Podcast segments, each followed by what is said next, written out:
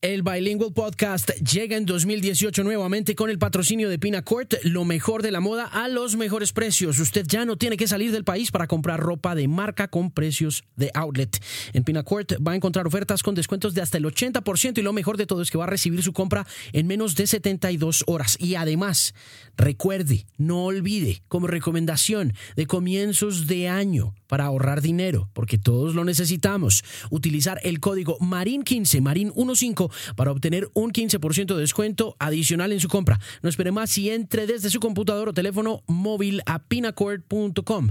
Y también llegamos a usted con el patrocinio de Noisy en español, el canal musical The Vice más grande de América Latina. Recuerde que por estos días Noisy está presentando a través de sus redes sociales y por supuesto a través de su página en Vice un especial con los 20 discos hechos en Hispanoamérica. Bienvenidos al Bilingual Podcast y feliz año. ¿Qué es un podcast? un, podcast? es una transmisión digital de radio. Dicha transmisión se puede bajar a su dispositivo móvil, a su teléfono celular, a su iPad o a su tablet. Este es el Bilingual Podcast con Alejandro Marín. Episodio número 81 del Bilingual Podcast. Saludos muy especiales.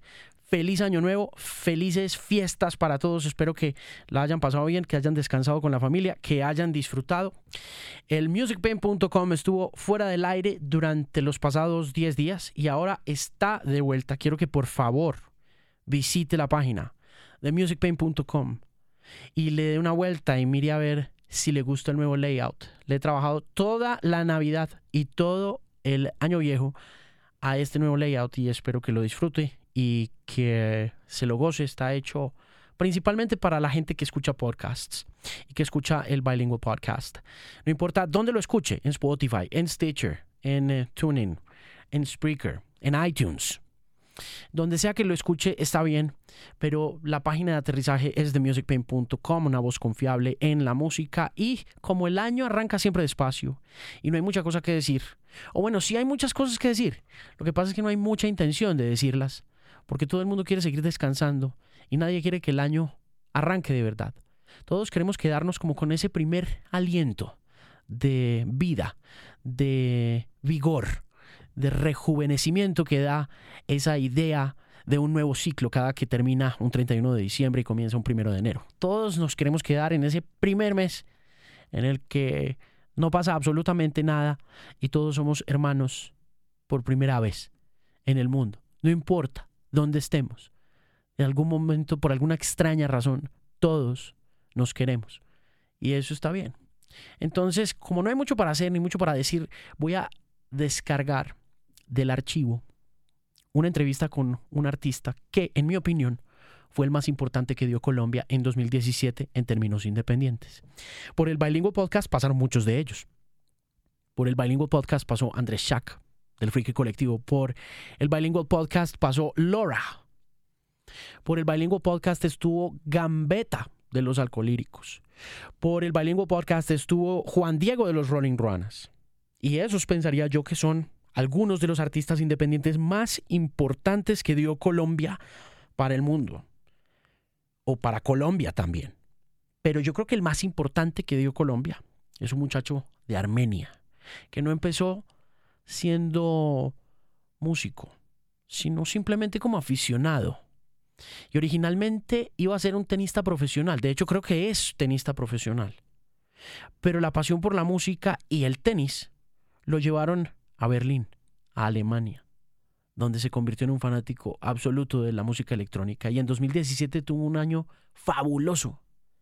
Uno de esos años que cuando uno se pone a mirar en la carrera del hombre, se da cuenta de lo grande que es, independientemente de los números de streaming y de todas esas cosas que hoy en día nos preocupan a nosotros en el mundo de la música, que si no tienes eh, números o que si no estás en el top número uno de Spotify, entonces no eres exitosa. Pero la verdad es que Julio Victoria comenzó su carrera como atleta, como tenista profesional y la disciplina y el rigor del tenis también se han aplicado al mundo de la electrónica. Una vez en un verano compitiendo en Alemania, se encontró con un sello discográfico y de ahí el resto es historia. Usted puede encontrar a Julio Victoria poniendo discos en los clubes más importantes de Bogotá y en los clubes más importantes de Colombia, pero no solamente aquí. Lo puede encontrar en Miami, lo puede encontrar en Berlín, lo puede encontrar en Nueva York, en México. No para, no se detiene. Y el año pasado fue impecable para Julio, por lo que le hicimos una entrevista que nunca salió al aire, pero que luego de eso, cuando empezamos a ver que todo el mundo estaba como apostando y diciendo nosotros, nuestros artistas favoritos, y nuestro artista, o ta, los conteos y todo, dijimos, dije yo, no voy a ponerme a escoger una lista de artistas, pero sí sería bueno rendirle tributo a este hombre, porque en realidad ha hecho muy bien la tarea. Entonces, para desearles un muy feliz 2018, esta historia y esta conversación con el inigualable Julio Victoria. En el Bilingual Podcast, una conversación interesante.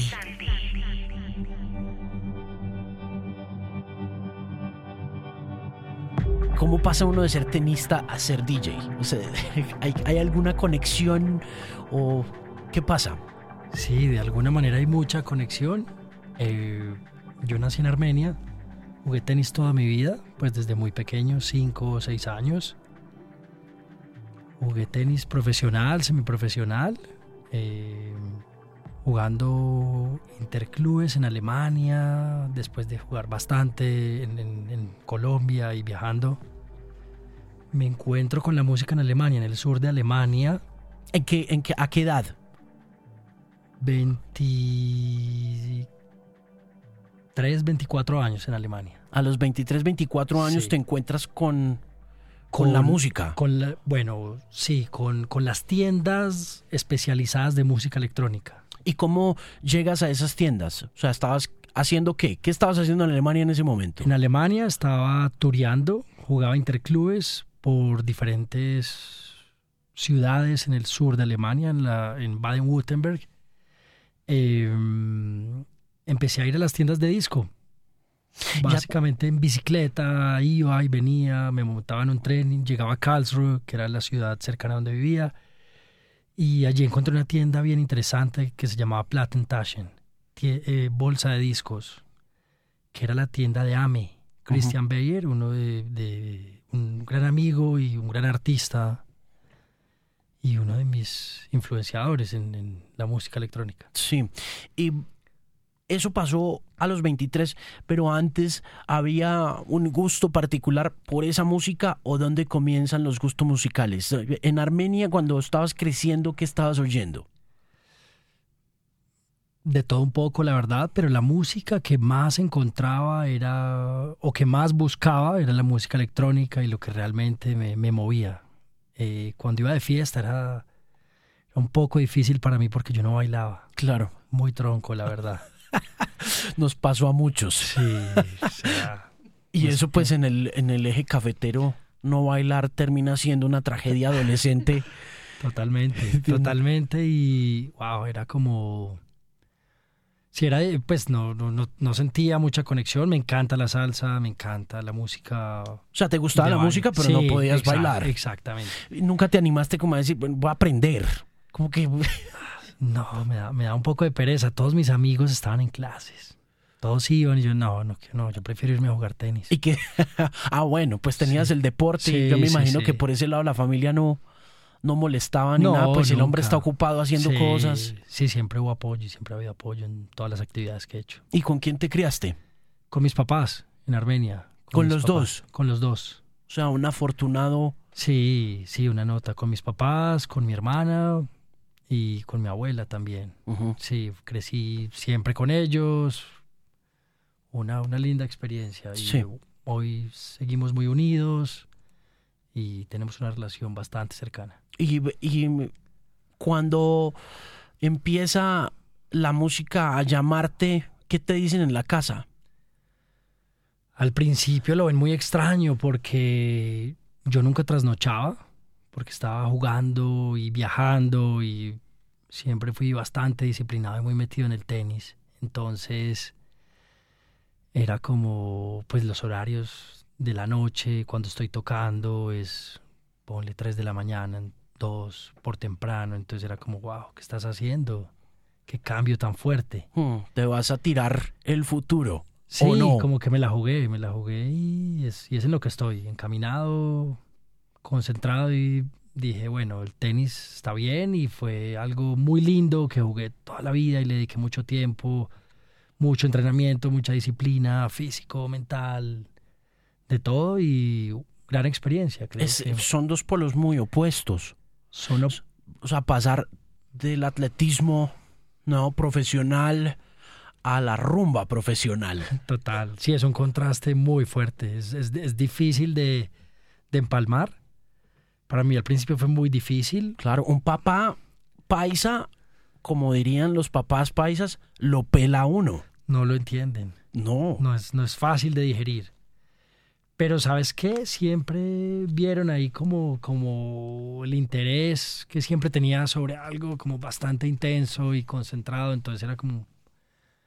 Cuando ya ven que la vaina empieza a coger un poco más de fuerza, mi hermana les dice como, no, pues es que pues ustedes lo conocen y pues es de verdad, está pasando esto. ¿Y por qué la hermana tan importante es mayor? Es mayor.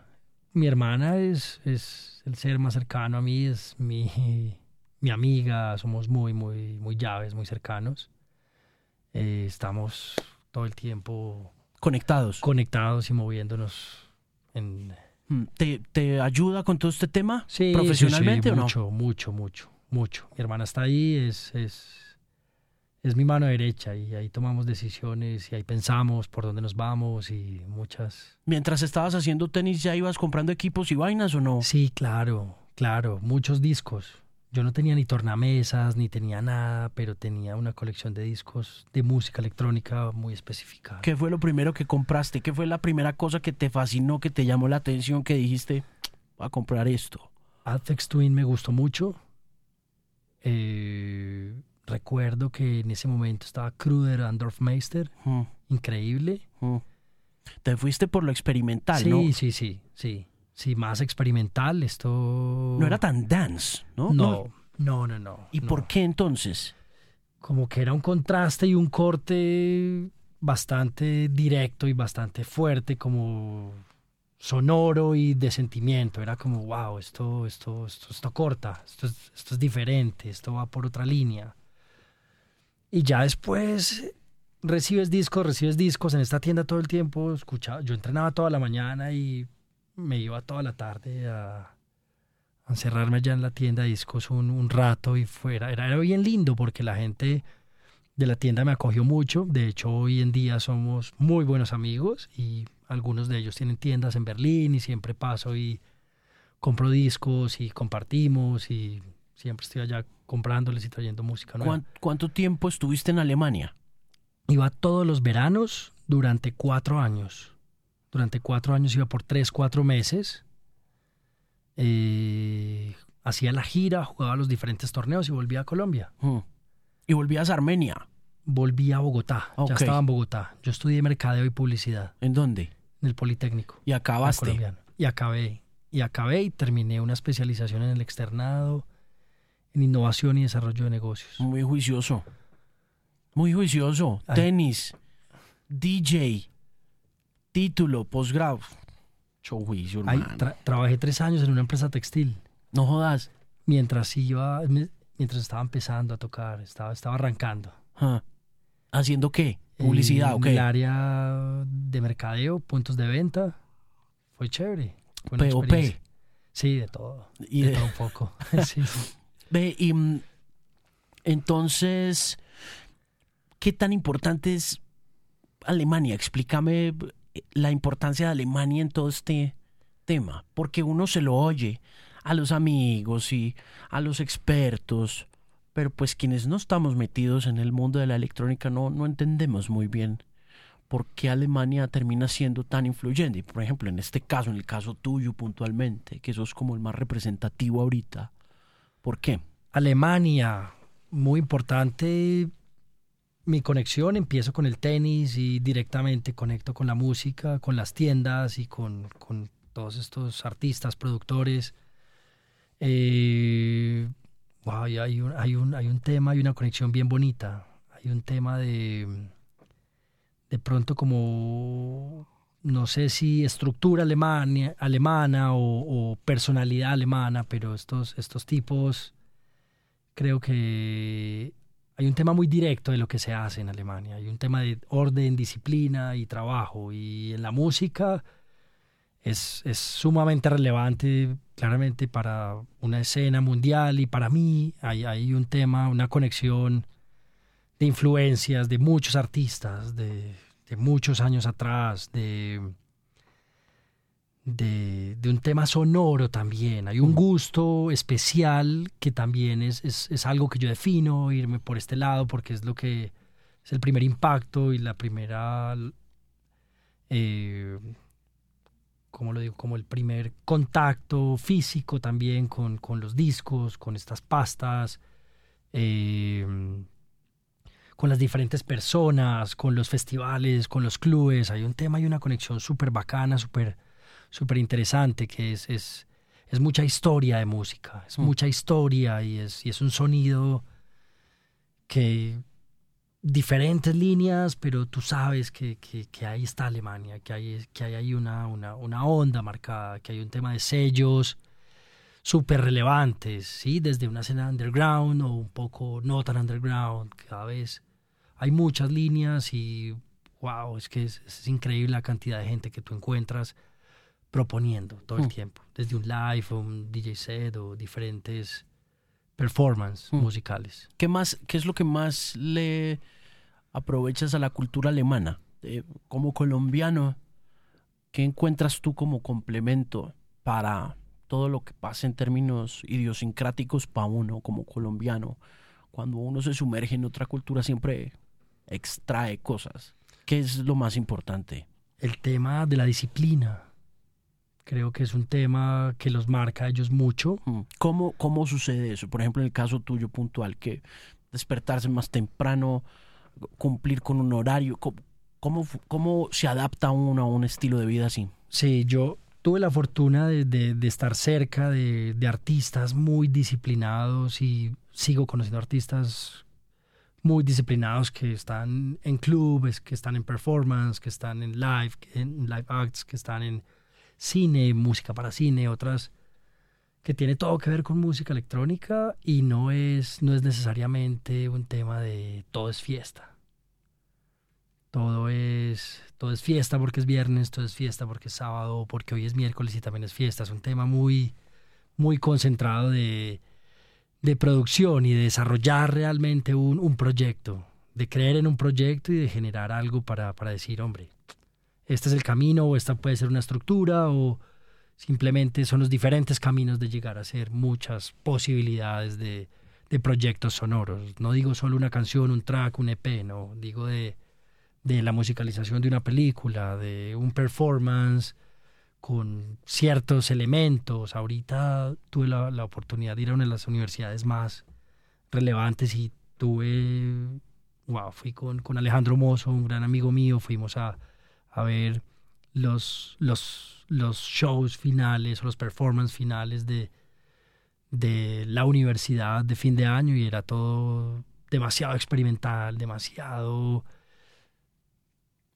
cotidiano y original, como fue pucha, como que esto es, esto es electrónico, pero aquí hay madera también. Es como muchos caminos, muchas, muchas opciones. Es como, wow, sale uno como impresionado y te pone a pensar un rato y te da mil posibilidades de hacer cosas. Hmm.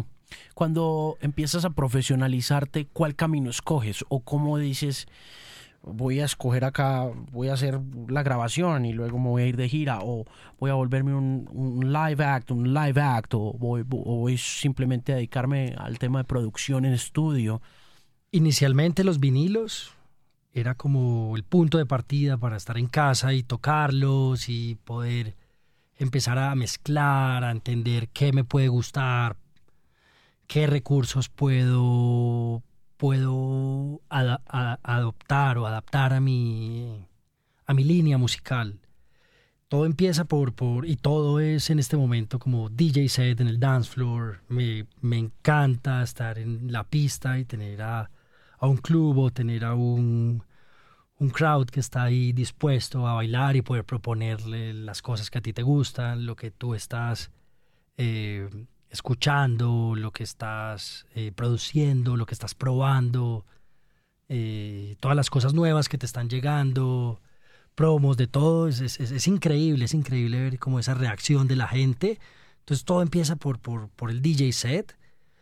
Posteriormente a esto viene como un desafío muy bonito que es experimentar un poco. Salgo con un proyecto que presento en Viena hace un año de los sonidos de Bogotá, entonces grabo Bogotá durante dos años, lo presento y, y funciona bien. Entonces después me voy con el Goethe, el Instituto Alemán y ahorita estamos trabajando en la musicalización de una película. Berlín, Sinfonía de una gran ciudad, una película de 1930 que hoy presento en un festival, eh, en una fachada de una galería. Ahora voy a Berlín a presentarlo con ellos en diciembre o el siguiente año. Y este tipo de proyectos que te sacan un poco también del, de la pista, pero que tú sabes que de ahí puedes derivar muchas cosas. Entonces es como un poco... Cuando, cuando llegas a, a, ese dance floor, ¿cuál es la primera experiencia que tenés? O sea, ¿dónde es? ¿Es en un club? ¿Es, exactamente? Club, club, club, ¿Hace cuánto fue eso? Eso fue hace nueve años. Mm. ¿Y fue acá o fue...? Bogotá. Fue en Bogotá. Bogotá. Todo lo que yo he tocado en pista ha sido, pues el comienzo ha sido Bogotá. ¿Y cuánto te demoraste armando ese set? Ese set lo arma uno todos los días. Todos los días hay cambios, todos los días hay, hay, hay sonidos nuevos. Hace unos cinco años tocaba de cierta manera y hoy ya me voy con otros kicks muy diferentes. Se pone un poco más riesgoso de cierta manera y, juega, juega un poco, depende, depende del momento, depende del momento, como que yo no diría que uno es un DJ de techno o de house, es como, hoy es como eres abierto y estás bastante expuesto o lo que está, lo que sientes en la noche, hmm. O en el día o en la fiesta en la que estés. Hmm. ¿Cuánto tiempo duró ese set? Dura, todavía estoy. Todavía. Sí, sí, sí, claro, claro. Me, lo que más me gusta de esto es el DJ set, porque puedes construirlo todos los días y puedes trabajarlo todos los días.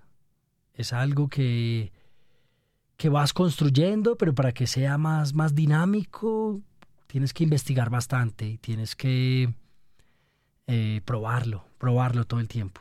Mm. Inclusive ir a hacer otras cosas, como un live act que estoy haciendo hoy con, con otros músicos.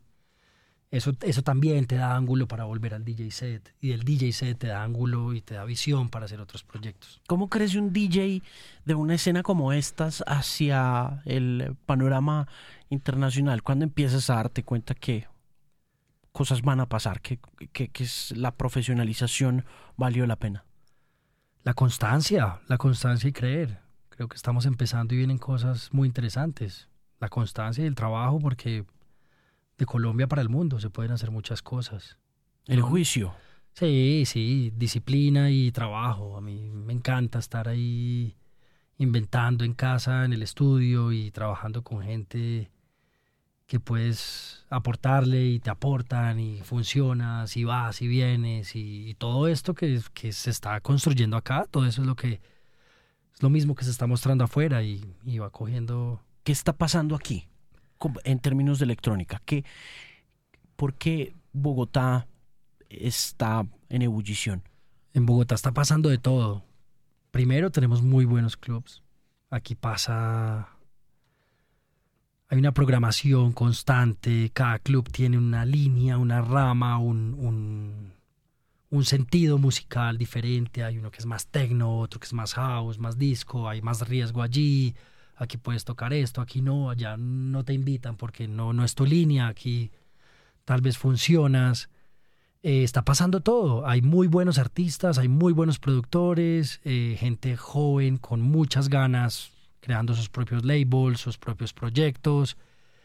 Aparte, cada fin de semana, o ni siquiera cada fin de semana, cada semana pasan artistas internacionales muy buenos y los mismos que están pasando acá son los mismos que están tocando en, el mundo entero. Entonces, Bogotá tiene un atractivo muy fuerte, todo el mundo quiere venir, hay un crowd bien especial, es muy bonito, Tocar acá es increíble, la gente tiene una reacción muy chévere y te acogen de verdad. Eh, ¿Cómo se diferencia a los crowds alemanes o europeos?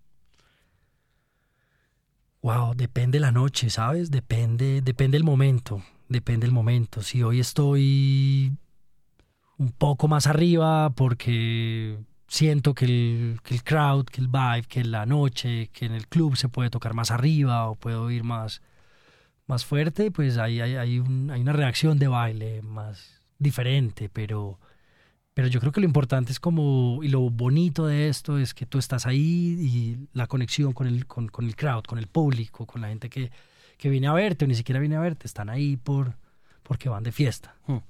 ¿Cuánto estás tocando por semana? ¿Cuántas veces?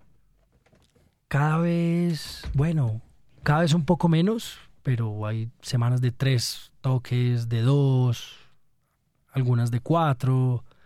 Cada vez un poco menos, ahora un poco más concentrado en mi live act, que es un proyecto nuevo que ahorita ya lo toco en el Teatro Colón, el 13 de octubre, en el Mambo, el sábado, en... ¿Cómo, En- cómo, va, a ser, cómo va a ser el, el live act? Bueno, el live act viene acompañado de marimba.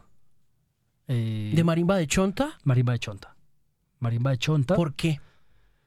Es un instrumento que me gusta mucho. No necesariamente estamos buscando el recurso por buscar o por generar el sonido del Pacífico necesariamente. Estamos con tonalidades un poco más arriba para que suene un poco más abierto, también pasando por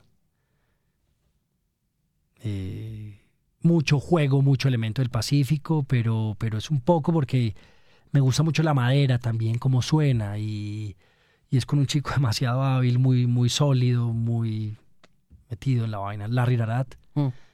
Y en el otro lado estamos, esto, estamos conformando con Paul Moreno. Paul está haciendo bajo y tenemos un set de, de percusión, platos y ¿Y cuánto, y cuánto tiempo es ese live act? 50 minutos, una hora. Ok. 50 minutos, una hora, siempre es tiempo, ¿no? Es tiempo, es tiempo. Hay un tema de visuales también que estamos trabajando con Juliana Duperli, que lo trabajamos ahorita en Stereo Picnic, en el set que tuve en Stereo Picnic y bueno, ahí estamos conformándonos duro. En términos visuales, ¿cómo te gustan las cosas ahorita para ese live act?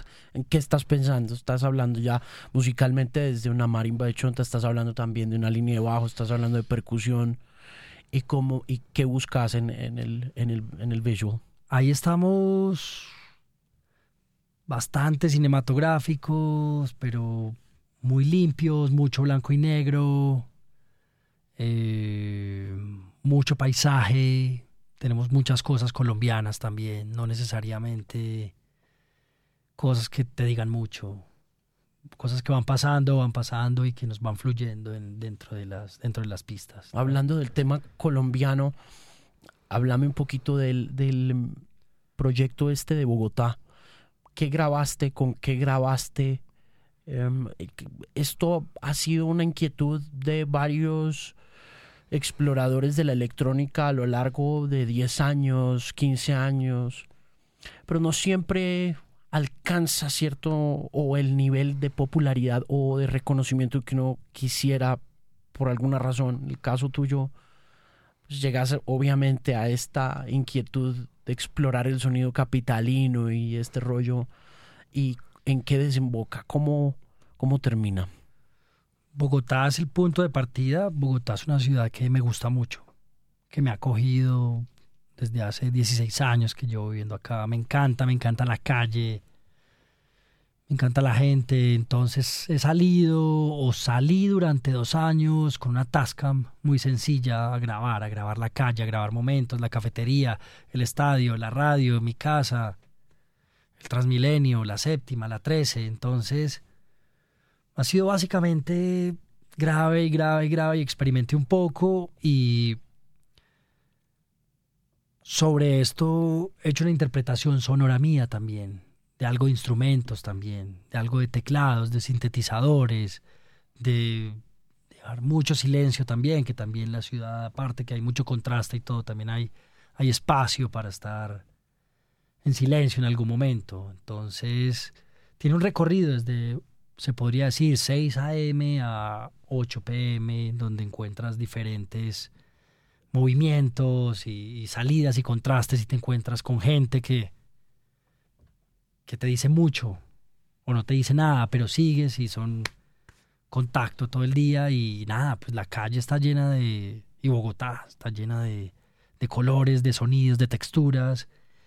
Y esto ha sido muy bonito porque este proyecto lo presenté en Viena en el Museum Quartier salió muy bien, era una interpretación sonora en vivo de 50 minutos, salió muy bien y ahora lo estoy retomando con Alejandro Londoño, artista que me gusta mucho, un chico que busqué y él hace una interpretación de, de data y temas sonoros y hace una obra muy interesante y lo llamé y lo busqué y empalmamos, vimos el proyecto y lo estamos trabajando, pronto lo, lo lanzaremos. O sea, va a salir como un disco queremos sacar un disco, queremos sacar un disco y queremos hacer el, el, prototipo de Alejandro a una, una, escala un poco más grande. Oh, ¿Qué tan difícil es sacar un disco, por ejemplo, de, este, de esta envergadura, de este nivel?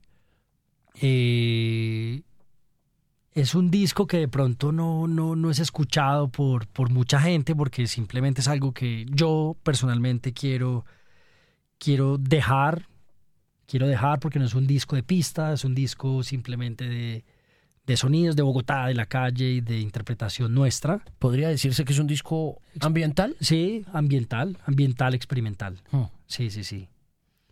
Eh, básicamente. ¿Te gusta el ambient? Me gusta, me gusta el ambient, me gusta nada en específico, pero todo como que... ¿Hay alguna cosa puntual, por ejemplo, que haya servido como punto de partida para decir, eh, por aquí podría ser, o que haya... Sí, sí, sí, hay muchos proyectos, pero últimamente hay un proyecto que me, me llama mucho la atención y me inclina un poco por ahí que se llama Vermont. Es un proyecto alemán de Motor City Drum Ensemble y, y Marcus Warhol. Hmm. Yo conocí a Marcus Warhol hace años y me mostró algo de esto y después vino a salir como a los tres años y para mí la verdad esto fue como wow, esto esto es un poco, es una línea de lo que me gustaría o lo que puedo sentir. Mm. Cuando, cuando llegas a un disco o a una producción eh, discográfica, ¿cómo la abordas desde la perspectiva artística, entendiendo que no es música para todo el mundo, sino que es música para cierto grupo de personas? Cuando tomas la decisión de grabar un disco, por ejemplo, ¿cuántos discos tienes? Sabes que no tengo muchos discos, pues discos míos, dices. Sí. Tengo varios tracks, varios releases en Get Physical, que es un sello alemán que me ha apoyado bastante. Tengo muchos en releases. Tengo mucha música en casa que, que viene el otro año en un sello que saco. Hmm. ¿Por qué no sacas discos? ¿Por qué no lanzas cosas? Porque quiero estar seguro de, de algo que me, que me llene más, que me guste más, que me siento cómodo, decir esto sí sale porque así sueno hoy y, siento que en 15 años voy a evolucionar o en 3 años voy a evolucionar, pero esto es un poco la línea que, que, creo que por ahí voy a estar, mi mm. sonido, como que más un poco de... Soy bastante exigente y detallista en casa trabajando en esto y, y ahorita como que tuve la oportunidad de llevar mucho de este material a Berlín y sentarme en un estudio y trabajar y nivelar muchas de las cosas que vengo trabajando y ahí me doy cuenta que, que cada vez se acerca uno un poco más a lo que realmente quiere. Entonces creo que ya el otro año me voy ahí con, con, un tema bien interesante, que es un label que voy a sacar. Chévere, es muy, es muy curioso ese modo de pensar, porque uno... Sí, me lo habías preguntado la, primera vez que nos sentábamos a hablar. Sí, es, es, es, muy curioso ese modo, ese modo de pensar, porque uno, yo soy un animal de eso, de disquitos y, y, y de huevonaditas en, en streaming y, y de vainas así. Y, y cada vez es, mm, y digamos que en este caso, en este caso puntual, no es tan necesario, no es tan trascendental, ¿no? Para uno sí, y seguramente para los artistas que le han cantado a uno, que han tocado para uno, sí es importante que tener el disco, que tener el vinilo, que tener estas, pero, pero mira que vos no, no, lo, no, no le echas mucha cabeza a eso, sí. No le echaba, ya empieza, ya le empiezo a echar cabeza, ya empieza a pasar, por eso ya tengo ahí bastante material listo para que me siento cómodo, que ya lo puedo sacar y decir, esto realmente es lo que quiero empezar a, a, sonar más mío, más propio, ¿sí? Lo que he hecho me gusta y pues es parte de un proceso claramente y uno tiene que sacar y sacar cosas para, para cada vez sentir pues como que estás creciendo, que estás evolucionando, que suena mejor o que vas, vas, vas para adelante. Eh, creo que ya viene, creo que ya viene. No, no hay afán, no hay afán. Me he concentrado mucho en pista, en desarrollar ciertos proyectos, ciertos sonidos, pero ya es un momento bonito y especial para, para empezar a sacar cosas y ya quiero empezar a dejar esto y quiero que sea vinilo. Mm, ok, ok. ¿Y dónde vas a producir? ¿Eso se produce todo en Alemania? Ok. Lo produzco acá, masterizo en Alemania. y estoy mirando ya varios. ¿Fabricantes o qué? Sí, sí, sí. Varias en donde voy a prensar los discos. Algunas distribuidoras y ya estamos hablando del tema. Más allá de la consistencia, del juicio, de la disciplina, de lo aprendido con los alemanes, de lo aprendido también a través de la disciplina de un deporte, ¿qué hace que un artista como vos termine sonando recurrentemente hasta el punto de estar en un estudio de una emisora mainstream que no te pone, pero que sabe de tu importancia dentro del circuito. ¿Qué sucede? ¿Cómo conectas el mundo artístico con el mundo del público? ¿Cómo haces para que ese equilibrio termine sucediendo en como en la conciencia de la gente? Alejo, son, son años de trabajo y de constancia de que la gente te vea ahí parado tocando y empiecen a sentir que hay, que hay un sonido de este personaje que está ahí trabajando, trabajando y trabajando. Y la oportunidad de, de, llegarle a la gente y de mostrarle lo que uno está haciendo, como que también está... Es, es, bonito conectar con, con, la gente cuando ves que tú estás allá y estás siendo constante, entonces este festival te está invitando y te vuelven a invitar y va pasando aquí, va pasando allá es, es, es, creo que es un tema de trabajo y es un tema de tiempo, de constancia, de... ¿Es, un tema de negocios también o no? Sí, también. También es un tema de negocios. O sea, vos tenés también bien eh, conectados los dos hemisferios del cerebro para hacer funcionar el izquierdo y el derecho y que terminen en, en, este camino, ¿no? Sí, también, Alejo. Sí, sí, sí. Bastante sea, que... Lo universitario también ayudó. También, también, también. Yo creo, ¿sabes que ayudó mucho la cancha? El tenis. Es de mucho trabajo, es de mucho, mucho empuje y saber que tienes muchos partidos y mm. mucha gente a quien enfrentarte y mucha gente con quien con quien estás día a día. Entonces es como, tienes que resolver muchas cosas. Si quieres llegar a algo, lo puedes hacer yendo y... Sí, y que muchos de esos partidos vas a terminar perdiéndolos. Total, y pues ni siquiera, sí, lo perdiste, pero vamos para adelante porque claro. es normal. O no juegas tan bien.